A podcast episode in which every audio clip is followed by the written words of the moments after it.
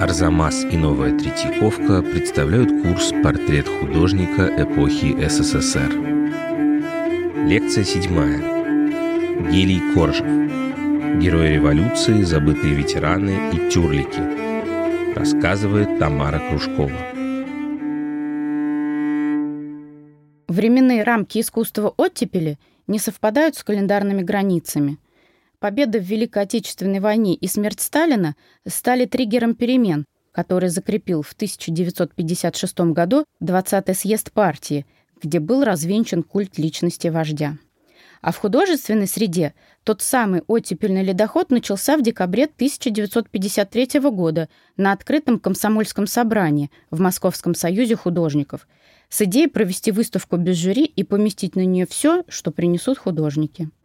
Эта идея выставить работы без цензуры и проверок всем так понравилась, что уже 23 января 1954 года в Центральном доме работников искусств состоялась первая выставка эскизов молодых художников. В залах были представлены все жанры – портреты, натюрморты, жизненные зарисовки, творческие лаборатории, личные дневники впечатлений и, конечно, пейзажи – для сообщества художников такой смотр стал глотком свежего воздуха и предвестником долгожданной свободы.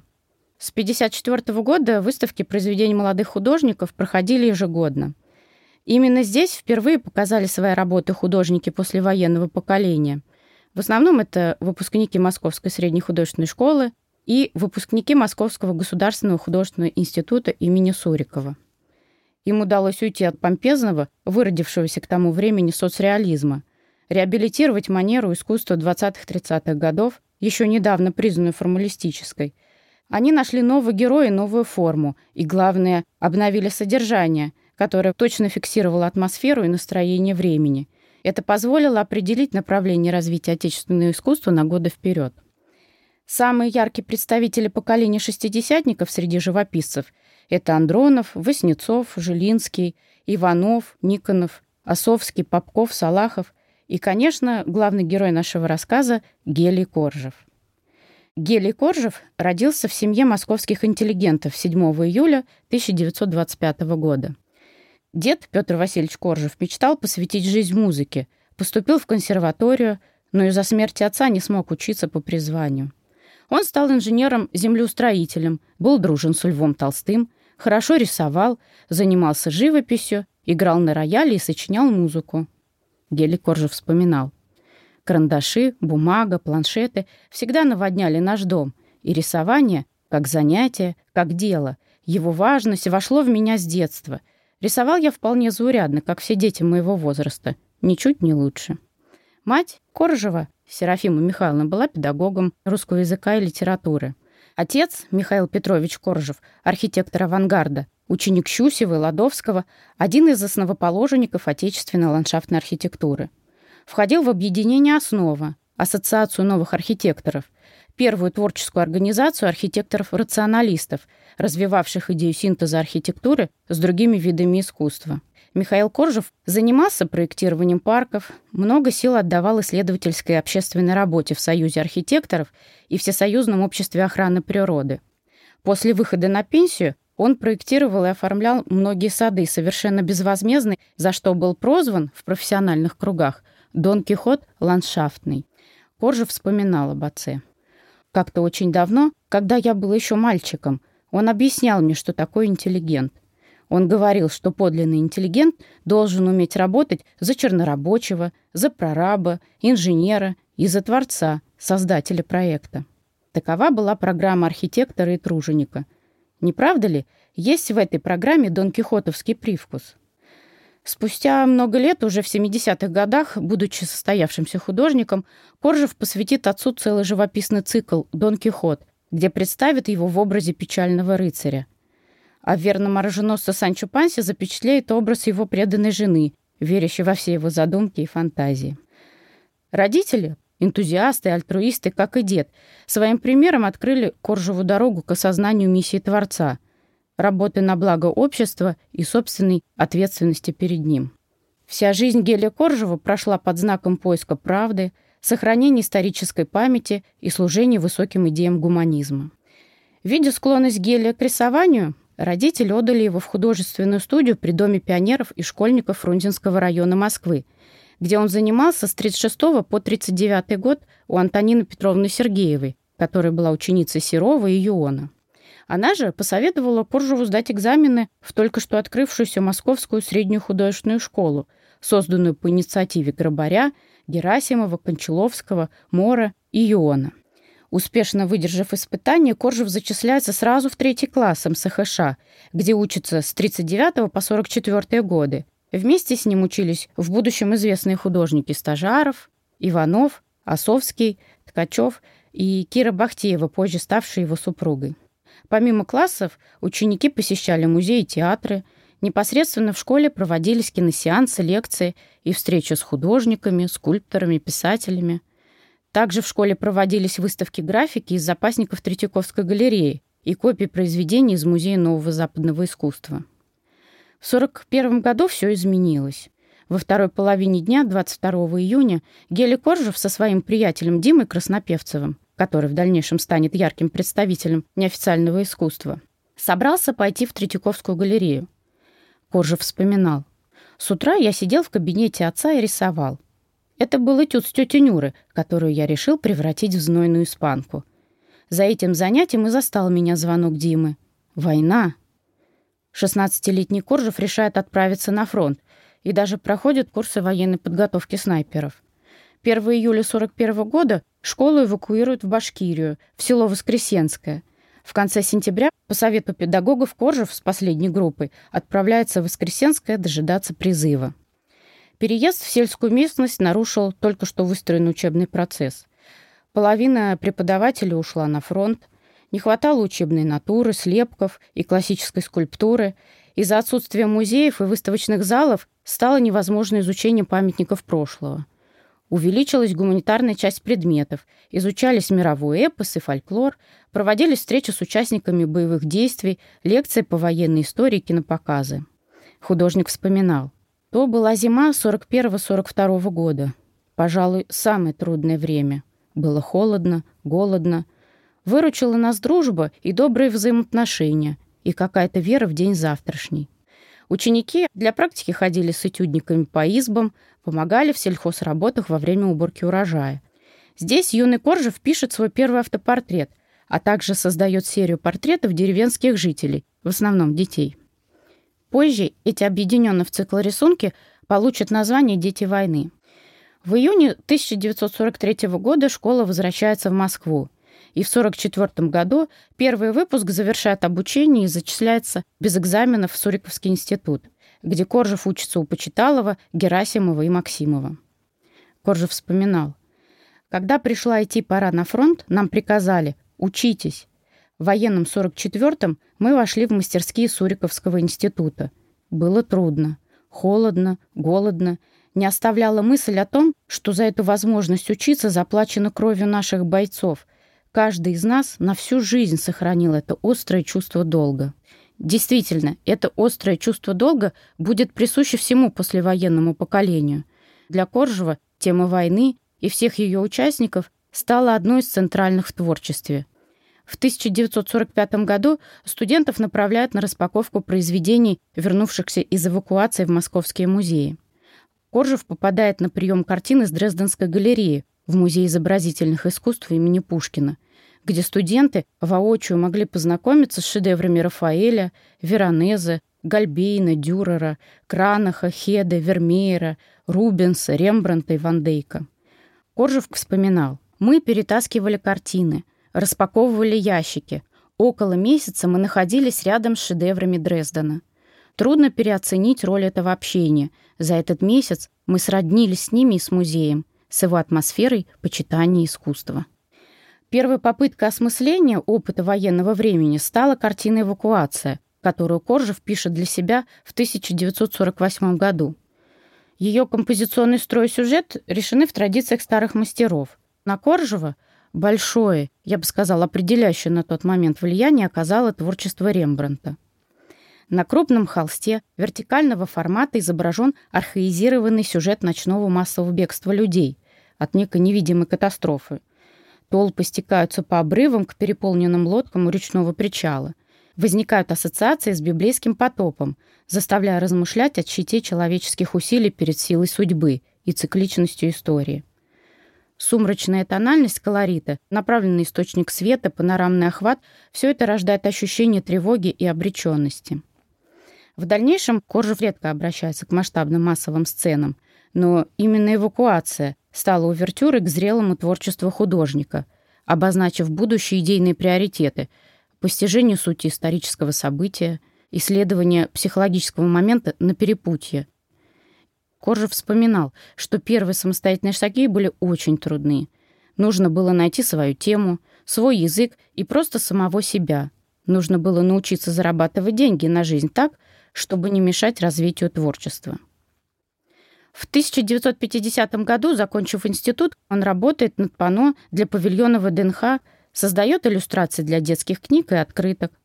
В 1951 году Сергей Герасимов, его учитель, автор эталонных соцреалистических полотен, директор Московской государственной художественно-промышленной академии Нестроганова, приглашает Коржева быть его ассистентом и преподавать на младших курсах.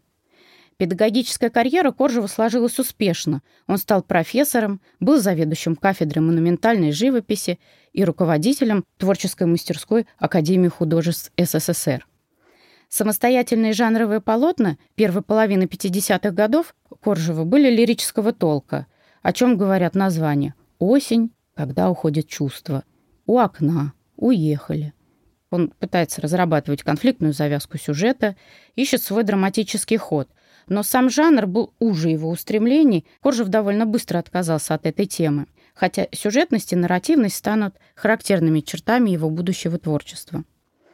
В понимании Коржева картина была трибуной, где ставятся главные вопросы жизни, общества и ценности личности и ее опыта.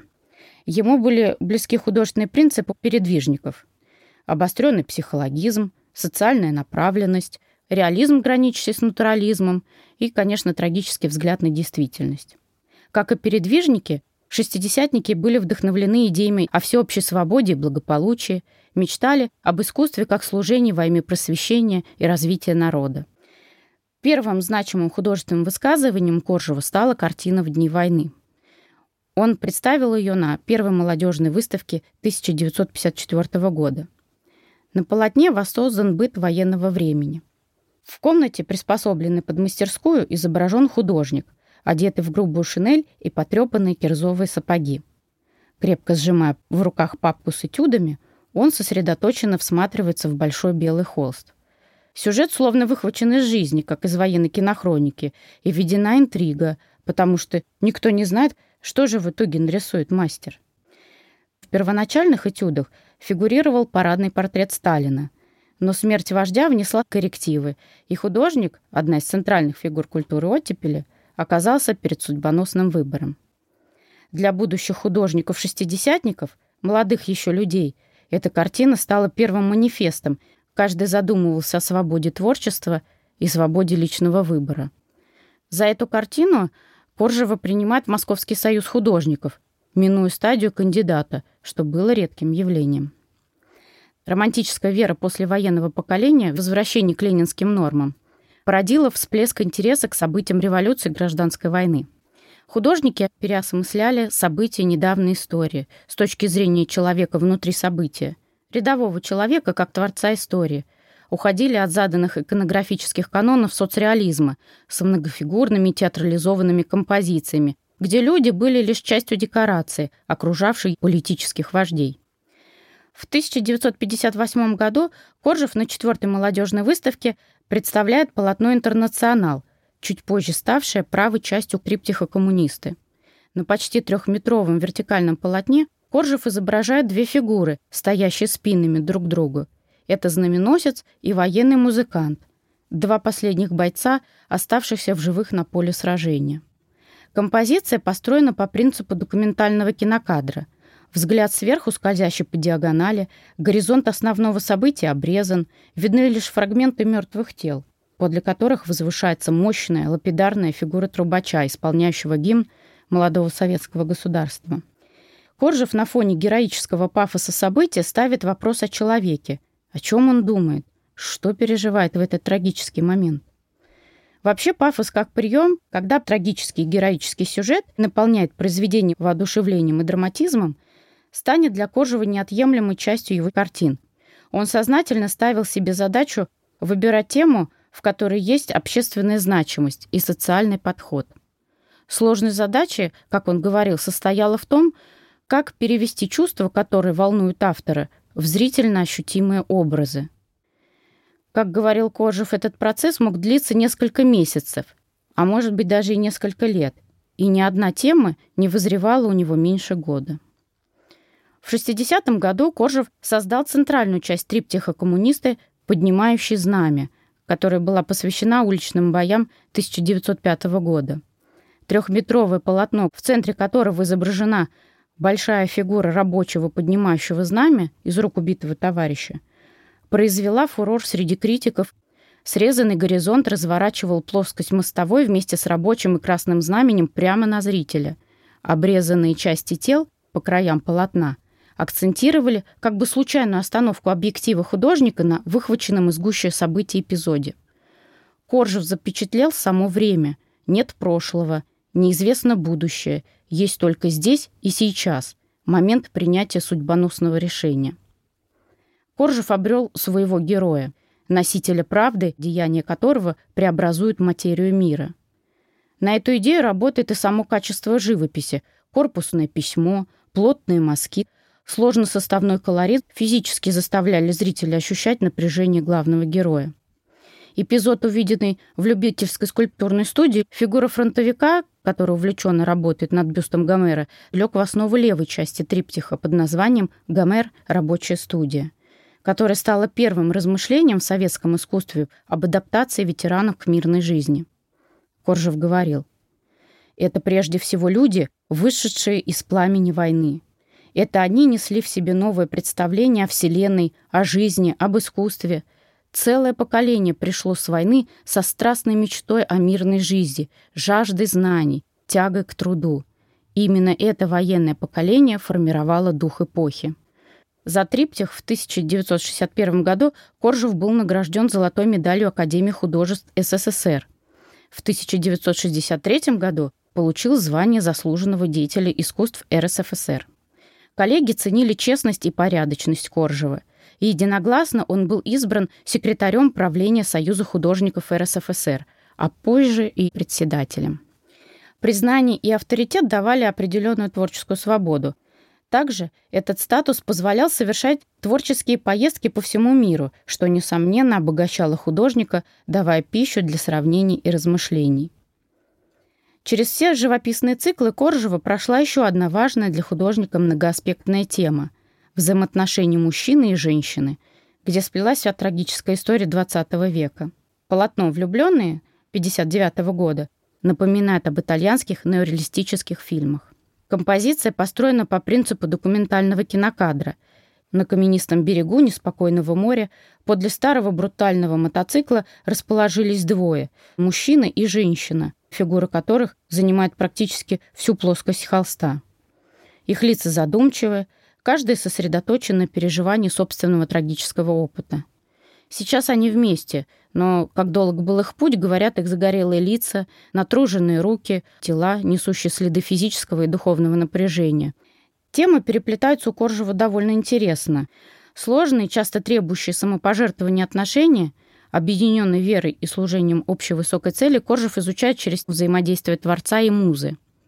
Впервые эти размышления появились в репортажном полотне «Художник» 1961 года – о трудной судьбе уличного живописца одной из европейских стран и его преданной спутницы, которую он наделил портретными чертами своей жены, художницы Киры Коржевой. Коржев уделяет большое внимание рукам своих персонажей, желая показать течение творческой энергии и зафиксировать процесс притворения идеи в материальный объект. Картина была показана на 31-й Венецианской биеннале в 1962 году, имела большое признание и хранится в Третьяковской галерее. Образ художника, служителя муз, защитника правды, борца и первопроходца Коржев будет изучать всю свою жизнь. Исследование фигуры творца-одиночки, до конца непонятого, осмеянного и принятого лишь немногими, продолжается в 90-е и 2000-е годы. В библейском цикле он символически трансформируется в образ рыжеволосого Христа, следующего своей миссии, несмотря на все физические и моральные страдания и неминуемую смерть. Каждое новое полотно Коржева становилось художественным событием. Его картины ждали, Министерство культуры закупало его произведения непосредственно с выставок и передавало в музей по всей стране. А репродукции расходились огромными тиражами в периодических изданиях. Это было всеобщее признание. В 1979 году Коржев получил звание народного художника СССР. В 1985 году был награжден орденом Ленина – неоднократно избирался депутатом Верховного Совета РСФСР, был председателем Союза художников РСФСР. Удивительно, но в советские времена не было проведено ни одной персональной выставки художника. Он жаждал лишь работать и методично притворял в реальность задуманную еще в юности стратегию служения обществу. Работая над темой о Великой Отечественной войне более 20 лет, Коржев расширил ее до цикла – позже получившего название «Опаленные огнем войны», за который он был награжден Госпремией РСФСР имени Репина в 1966 году и Госпремией СССР в 1987 году, а также золотой медалью имени Грекова. Коржев утверждал, что он не художник военной темы, и, возможно, благодаря этому его полотна не были загнаны в рамки цеховых канонов. Картина «Следы войны» 63-64 года напоминает фото на документы. Фронтально оплеченное изображение мужчины в гимнастерке на нейтральном фоне. Большую часть двухметрового холста занимает лицо фронтовика, половина которого несет следы сильного ожога. С нетронутой половины лица на зрителя пристально смотрит голубой глаз. Этот взгляд, от которого ничто не может утаиться. Живописно-пластическая материя создается из наслоений густых красочных мазков, которые на расстоянии дает эффект живой вибрирующей плоти. Коржев не делит жизнь героя на до и после, напоминая, что эти люди, пусть и увечные, стигматизированные, все те же строители нового мира, поколение титанов, они рядом и имеют право на полноценную жизнь. В глазах государства инвалиды стали почти невидимыми, ведь само понятие победы празднование которой в 1965 году стало официальным, со временем заслонило реальных людей и вытеснило память об израненном, травмированном коллективном теле. Общим переживанием для шестидесятников становится утрата понимания между поколением фронтовиков и молодежью, которая разделяла экзистенциальная пропасть опыта жизни и смерти. Несмотря на то, что карьера Коржева в 70-х годах стремительно развивалась, его сюжеты наполнились чувством разочарования – Страна вошла в период стагнации, и тонко чувствующий настроение общества Коржев создает первые полотна социального цикла.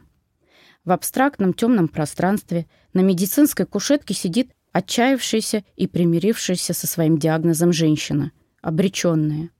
Ее обнаженная плоть, сплетенная из слоеной сетки охристых, голубых, розовых, фиолетовых и серых мазков, еще живет, но трагический конец неминуем. В образе врача Коржев пишет свой автопортрет, фиксируя прогрессирующую болезнь и ставя диагноз современному обществу. Сам художник называл свой реализм социальным, потому как работал для народа и стоял на защите его интересов, по примеру передвижников. Как утверждал Коржев, реализм — это синоним правды. Правда дается нелегко, у нее есть противники. Поэтому быть реалистом в искусстве так же трудно и важно, как быть честным и бескомпромиссным в жизни. Женские героини в сюжетной живописи в жанре ню не соответствуют общим стандартам красоты. Коржев пишет их со скуластыми грубыми лицами, натруженными руками, всяческими несовершенствами, часто скрывает их взгляды. Коржев делит тело на личную зону, телесную оболочку, полную витальной нерастраченной энергии, и общественную – руки, лицо, ступни, противопоставляя их друг другу. Фактурная живопись с внутренним свечением, тонко подобранный колорит работают на идею автора, заставляя зрителя считывать тело-текст, который повествует о трагедии полноценно нереализованной женщины, познавшей тяжкий труд, лишения и разочарование, возможно, ассоциируя этот трагический образ с самой Россией. Пенсионеры, ветераны, алкоголики, безработные бродяги представали перед зрителем брошенными, одинокими, обессиленными и смирившимися. но сама плоть, материя жизни в их телах еще сопротивляется, и в этом есть остатки надежды на спасение. Кожев говорит своему зрителю, что стигматизации возможно избежать, если постараться изменить угол зрения с осуждения и отвержения на сострадание и понимание, если сделать шаг навстречу нуждающемуся, взять на себя личную ответственность. В середине 80-х Кожев уходит со всех постов, завершает педагогическую публичную карьеру и до 2010-х годов работает над библейским циклом, Ему важен диалог между прошлым и будущим, жизнью и смертью, надеждой и разочарованием. Образы Адама и Евы, Марии, Магдалины, Христа и его учеников имеют реальные прототипы и перекликаются с персонажами из других циклов мастера. Коржев тяжело пережил распад Советского Союза, считал, что ценность искусства утрачена, а на смену пришла коммерция. Не принял он орденов и наград от правительства Новой России. Результатом его размышлений на тему нравственной трансформации социума, доминанты рационального в истории, станет цикл с загадочными монструозными героями-тюрликами, которые, захватив власть, сделали людей, забывших о чести, совести и человечности, своими послушными слугами в обмен на материальные блага. Художник для Коржева — это не только творец и мыслитель, но и пророк. Истинная мера пророческого дара в его понимании измеряется философской глубиной в постижении действительности и человеческих характеров, проникновением в неразгаданную тайну бытия, прозрением и предвидением. Это отчетливо звучит в его высказывании о сути искусства и миссии художника. Искусство, подлинное искусство, живет только утверждением добра, света, будущего, человечности – причем утверждение идеала должно быть абсолютно подлинным, когда зритель, слушатель, читатель безусловно верят художнику. А это может случиться, если сам художник верит в свою идею. В следующей лекции, как успешный советский художник Таир Салахов сохранил свой дар чувствовать время –